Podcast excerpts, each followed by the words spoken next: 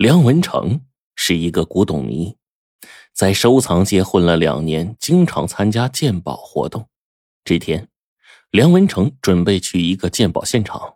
这次来现场的鉴宝专家可是举国上下妇孺皆知的大人物。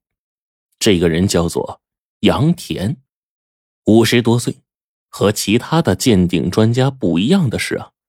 杨田鉴定器物，总是能将它所蕴含的历史和故事讲得明明白白，如同面对一位刚从历史的风云中走出来的饱经风霜、阅历无数的老人，令人尊崇敬畏。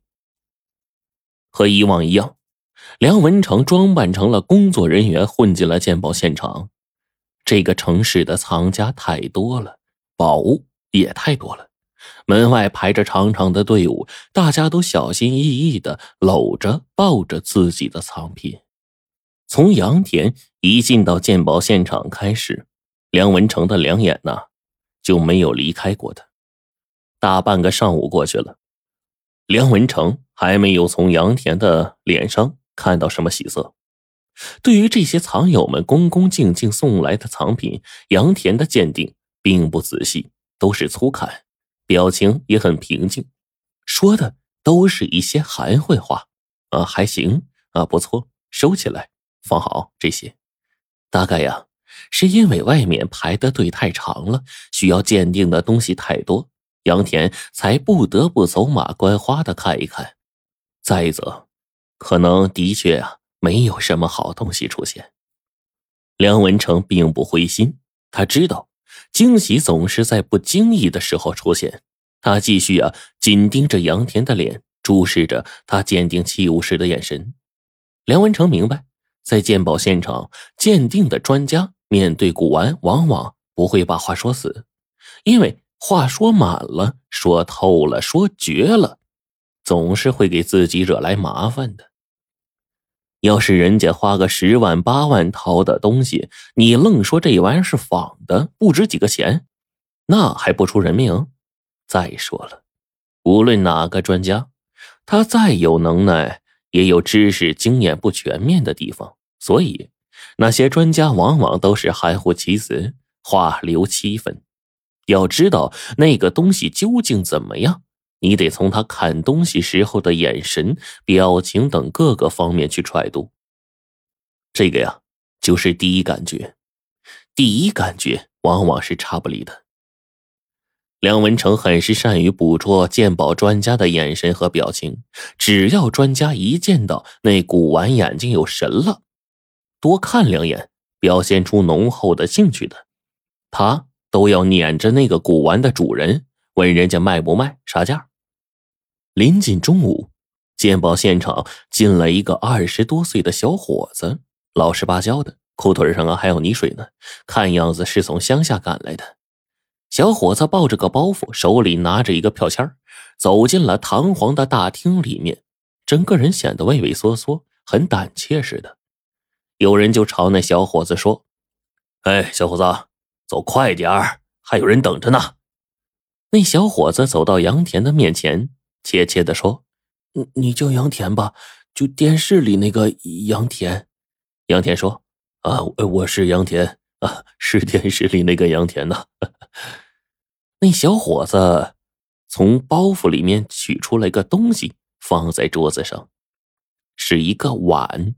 就在那一刹那，只见杨田的两眼嗖的一下闪过一道光芒，那光芒并未消失，而是闪亮亮的照耀在那个晚上。叫梁文成啊感到惊奇的是，杨田接过这个碗的时候啊，两手都在哆嗦着。杨田问话的嗓音都是抖的：“这、这、这、这碗哪儿来的呀？”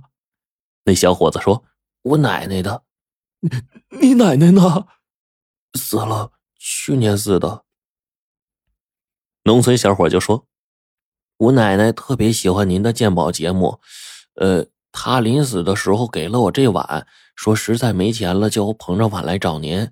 呃，说只有您才知道这是个宝贝。杨田点了点头，认真的看了看这个碗。在一旁的梁文成啊，看得清清楚楚。杨田很是激动，他拿着那个碗看了好一阵子，才恋恋不舍的还给了小伙，然后说：“这碗你保管好，在门口等着，等我这会儿啊忙过了，我们好好谈谈。”那小伙子很高兴，把碗就揣进了包袱，高高兴兴的就走了。梁文成心头暗喜。他得赶紧溜出去，要抢在杨田的前面把东西给弄到手。就在这个时候，杨田起身了，说是去上厕所。